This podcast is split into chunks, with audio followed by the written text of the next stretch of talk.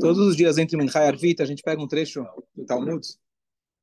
E o trecho que a gente se deparou agora, é, ele conta uma passagem histórica. E uma das coisas mais importantes, uma das matérias mais importantes na escola é estudo de história. Se a gente lê a história, a gente pode aprender com os erros dos outros em vez da gente repetir. Então, a história que a gente está estudando tem muito, muito relevante para o momento que a gente está agora. E, e, várias decisões que foram tomadas erradas poderiam ter sido evitadas. A história que a gente está estudando é do rei Fisquial. O rei Fisquial, ele vivia na época do primeiro templo. Ele fazia parte da dinastia do reinado de David. Depois do falecimento do rei Salomão, Shlomo o reinado se dividiu em dois. Aconteceu uma coisa que nunca aconteceu na história, foi uma divisão entre o povo direita e esquerda. Então, alguns foram para dez tribos foram seguiram é, seguiram os outros reis chamados Malchei Israel e só duas três tribos ficaram com a dinastia de David. Então, na época estava era o rei rei Fisquial. E a Gemara conta algumas coisas a respeito deles, a respeito da, da vida dele. Então, eu queria hoje fazer uma recapitulação é, da vida dele, o que, que ele fez e da guerra que ele teve que enfrentar com o grande inimigo da época, que era o Sanherib. Sanherib ele é rei da Assíria. Essa Assíria, ela estava é, conquistando o mundo. Ela fez, na verdade, uma grande mistura entre todos os povos. Hoje a gente não sabe, por exemplo, quem é Amalek, quem é Edom, quem é Moab, todos os povos, inclusive, inclusive quem são descendentes de Ismael, muitos se dizem descendentes netos de Avraham vindo por Ismael, mas todos esses se perderam e ninguém mais pode dizer com certeza de quem ele é descendente, porque esse rei da Síria, parte do plano dele foi misturar os povos. Na hora que eu misturo os povos, cada um já perde a sua identidade e dessa forma ele conseguia o domínio dele. Então esse rei Fisquial, ele era o rei sobre Jerusalém, porque os reis da dinastia de Davi continuaram em Jerusalém, e ele era um grande tzadik. Não só que ele era um grande tzadik, ele foi diferente do pai dele, que foi um grande arraso. O pai dele foi um grande rachá, perverso. E o filho dele, os filhos dele também foram perversos. O rei Menashe foi o filho dele, foi um dos piores. Trouxe idolatria, incentivou a idolatria e assim por diante. De Eudá. Então ele se distinguiu tanto da geração anterior quanto da geração posterior. A história que a gente viu no Talmud não tem ainda a ver com a guerra, mas a história é fantástica, vale a pena é, comentar. A história, Gamara conta que tinha o profeta, o profeta é? Não, não era Ishaiah ainda? Não, é Elisha? Não, não, não. não. É, já você pega em cima da minha mesa, tem aquele livro preto, grosso.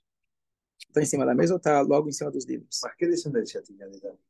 Ele? Filho, neto, era... Não, não neto, bisneto, ah, então, mais, pouco mais. mais Tataraneto é tataraneto, já vi. Talvez. É, o profeta, logo vou confirmar, que era Yeshayahu, e o, o que acontece é que o profeta não queria visitar o rei, e o rei não queria visitar o profeta. E o profeta tinha uma mensagem, obrigado. Oh, Deus, pode ganhar, pode ganhar sobremesa.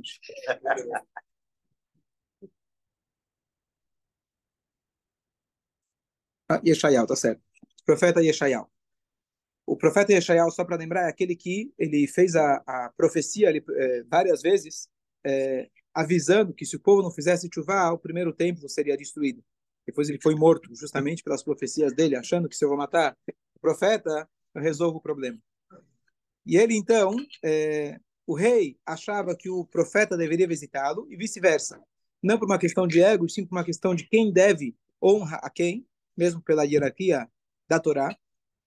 E Hashem ele fez um jeito para que ninguém tivesse que é, quebrar o seu protocolo. Hashem fez com que o, o rei Risquial ficasse doente. E assim, o rei tinha que visitá-lo. Não por uma questão de honra ou não, mas é a mitzvah de visitar o doente. Quando ele vai visitá-lo, ele chega e fala para ele: Olha, queria te contar uma coisa. Você perdeu o mundo vindouro e você também perdeu o mundo aqui que você está aqui. Você está condenado. Ele falou: Por quê? Porque você não tá, não casou até hoje e você está evitando de casar. E a mitzvah nossa, a primeira coisa que Deus falou para Adão, que a gente multiplique, frutifique, dê continuidade ao mundo. Ele falou, tudo bem, mas eu não casei por um motivo muito importante. Qual era o motivo? Ele previu, ele previu profeticamente que os filhos dele seriam perversos. Então, para que eu vou casar? Para ter filhos perversos que vão contra Deus? E aí o profeta responde para ele: você não tem que se, você não tem que se meter nos assuntos divinos. Deus mandou você ter filhos, faz a sua parte. Vai acontecer, vai acontecer. Não, você não pode é, entrar nos assuntos divinos. Que aliás é por isso que não foi dado para a gente a visão de muita coisa. Se a gente visse, a gente ia tentar interferir nos planos divinos e só ia trazer prejuízo. O plano divino vai acontecer de qualquer jeito. E aí ele fala: bom, é, se é então para eu casar, faz o seguinte: me dá a sua filha. Você não está brigando comigo que é para eu casar? Tá bom, então me dá a sua filha. Quem sabe o meu mérito somado com o seu mérito, a gente consegue mudar o plano. Ele falou: não adianta, o plano já está escrito, já está assinado, não tem mais como mudar. E aí, nessa hora, o rei fala para ele: sai daqui, vai embora daqui. Você e sua profecia, retirem-se. Por quê?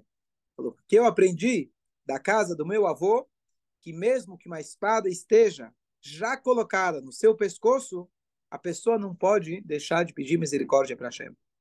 E aqui tem algumas, é, tem discussão qual é a origem dessa frase, se aconteceu com o rei Davi, quando estava sendo perseguido, ou com outro ou com outro momento da história, mas mesmo quando a espada está no pescoço, né, o cara está já na rupá, ainda dá para voltar atrás. Não foi. Não puxou o, não, não, não puxou o banquinho, ainda dá, dá para voltar atrás, viu? Aquele cara que tentou puxar, pisar em cima do, do copo, três vezes o copo fugiu. Avisaram, te avisaram. Você, você não tomou, ainda dava tempo. Bom. Aí na última o pé todo.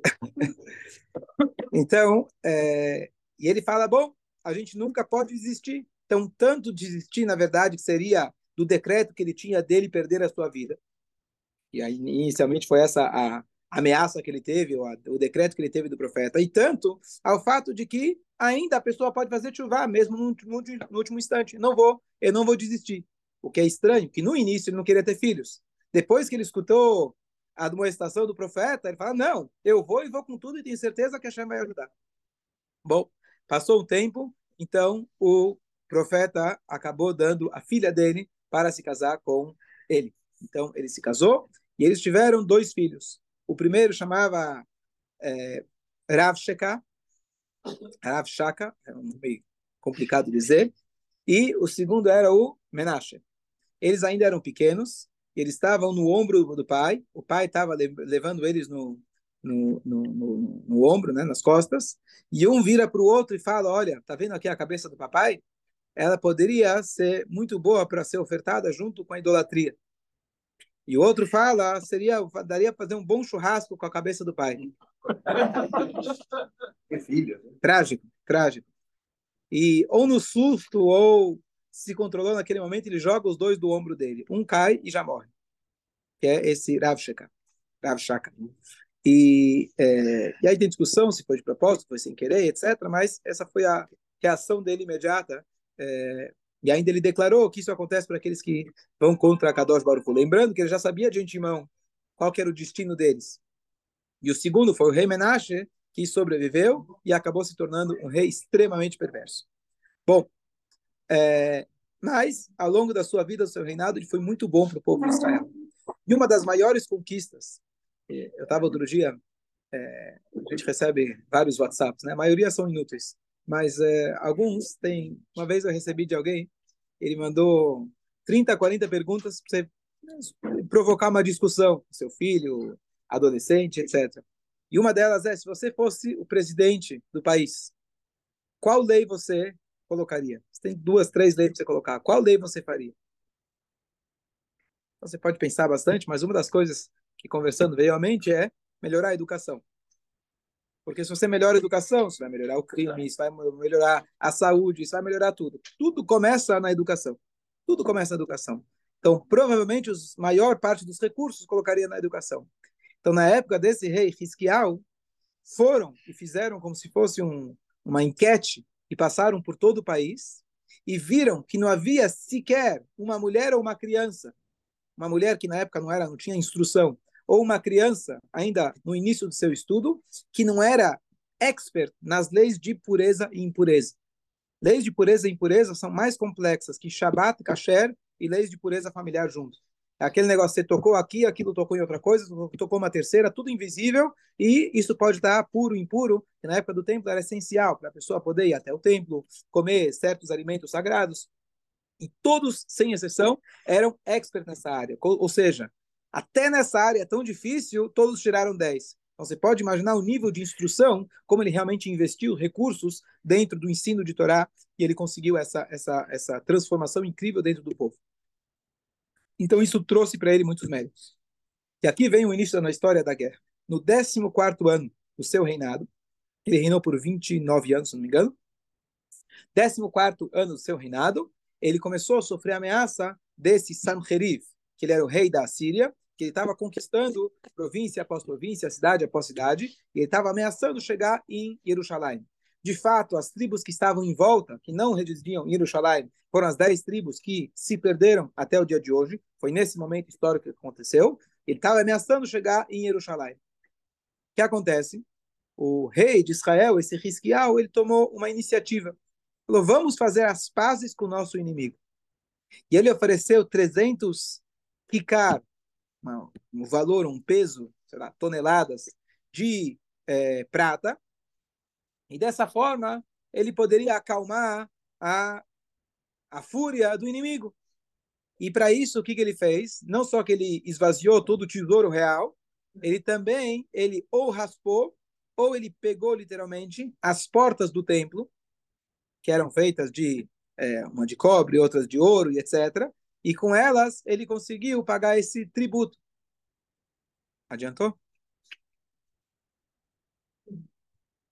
Então, às vezes você dá Gaza, você dá Hebron, você dá Ramat Golan, Yudá Shomron, e você vai dando para o leão achando que ele vai comer você por último.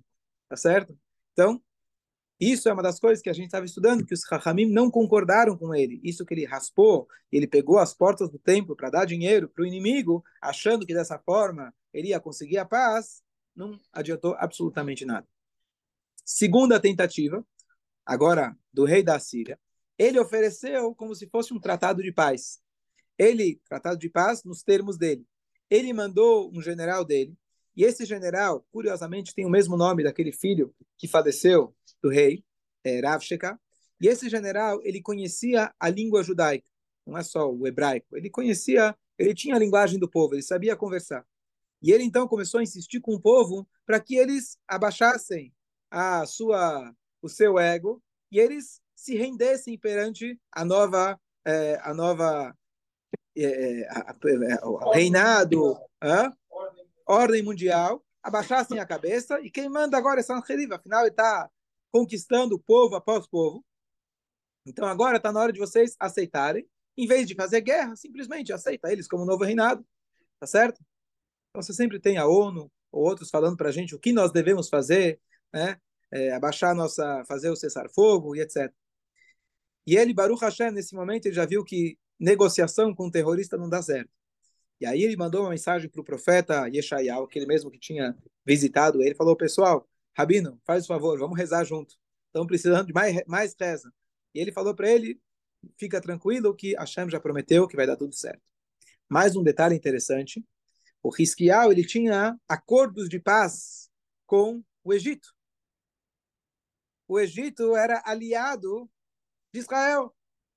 Chegou na hora que estava sendo ameaçado, ele manda uma mensagem para o Egito e fala: Olha, você não quer mandar teus porta-aviões? Você não quer fechar os túneis? Né? Você não quer ajudar a gente aqui a. Não, quem você? Não te conheço. Isso aconteceu isso alguns milênios atrás, por algum motivo ainda não aprendemos. E eles viraram as costas. Não só que viraram as costas, se tornaram inimigos. Quer dizer, se declararam inimigos. Quem não sabia ficou sabendo agora. Tá bom? Então agora ele se viu sozinho e ele entendeu que a única forma seria ele rezar para Hashem. Então ele reuniu o povo, tomou as atitudes práticas importantes, estratégias de guerra. Ele foi lá e colocou mais uma muralha em volta de Jerusalém. Ele colocou pontos de vigia, aonde estratégicos, onde eles poderiam, como se fossem torres, onde eles poderiam atirar de lá e se defender. Ele, aqui ele fez um detalhe que a gente pode discutir depois, ainda não consegui descobrir exatamente, mas ele, o, o, o, o campo inimigo, a, a, eles já estavam acampados perto de Jerusalém. O que ele fez? Ele secou todas as fontes em volta de Jerusalém. E para Jerusalém não, não, não ficar sem água, ele cavou poços. Isso que ele secou essas fontes, os sábios não concordaram. Possivelmente, uma explicação que eu vi que ele deveria ter rezado para Deus, isso já seria suficiente, que ainda acho difícil de entender porque você tem que fazer a tua parte. Outra, que talvez, talvez, ele secando essas fontes, na verdade, ele estragou é, recursos naturais que seriam necessários para a gente no futuro. Então, a gente não pode, é, é, é, às vezes, destruir os nossos recursos para tentar, a gente tem que tentar de outras formas que não vão acabar com os nossos próprios recursos. É, e a outra, talvez também seja uma possibilidade, não sei se é um, um paralelo preciso, mas mesmo quando o povo de Israel, quando ele conquistou Israel, a regra era que você cercava eles apenas de três lados. Você sempre deixava um lado para quem quisesse, tinha o corredor humanitário, quem quer sair, pode sair.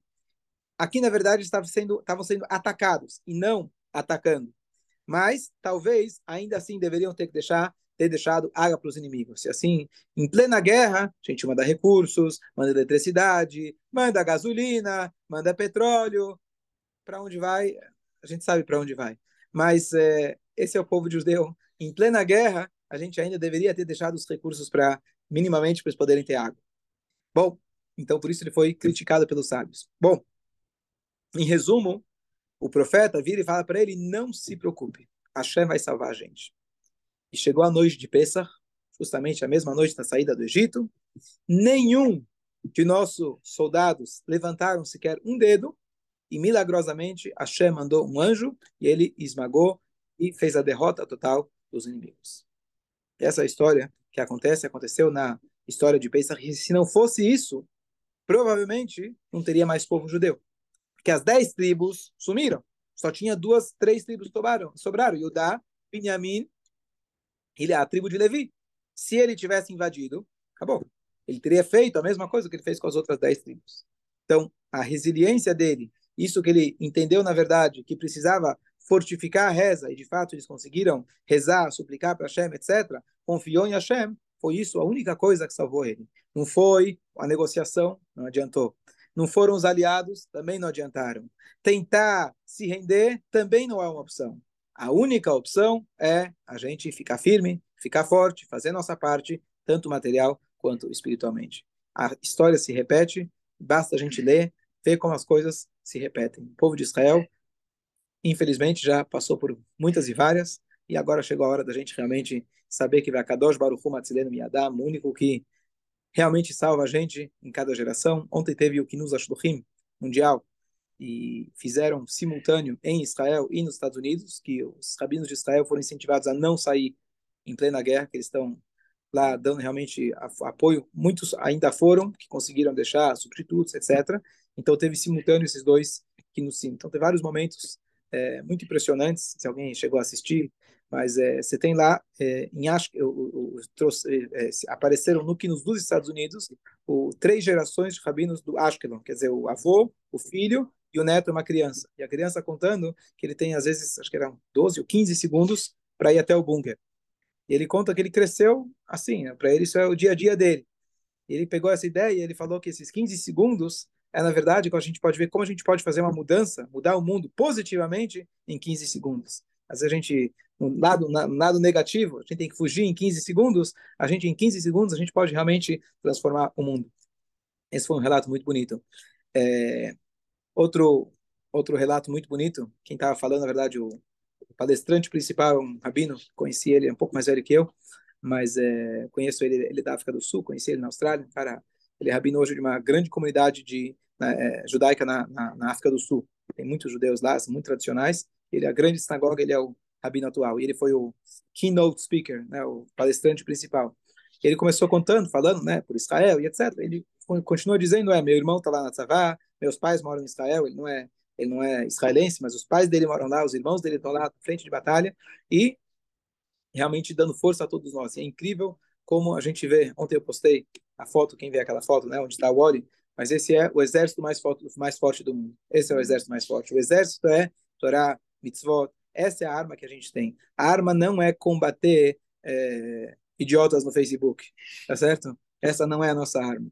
Tem gente fazendo isso o suficiente, a gente tem que fortificar as nossas armas e a nossa arma é a Kadosh Baruch Não que não seja importante, não é que não seja importante a gente explicar e mostrar para o mundo, mas já tem bastante gente fazendo isso. Nosso papel é a Kadosh Baruch Hu, Matzlen Miadam, fortificar nossos elos com Hashem. E, se Deus quiser, ontem um, um videozinho entre os milhões que a gente recebe, estava é, cobrindo a, a, cara da mulher, mas é uma mãe que está lá com a, acho que uma filha, tá, infelizmente está raptada lá, e ela berrando, chorando, pessoal, não tem direita, não tem esquerda, não tem esquerda, não tem direita, parem com essas bobeiras, é um povo só, é por causa, ela falando, né, quem somos nós para julgar, é por causa disso que minha filha foi sequestrada, vamos parar com isso, não tem direita, não tem esquerda, berrando do, do fundo do coração, a hora que a gente se unir, tudo vai, vai voltar ao normal, que seja assim, se Deus quiser.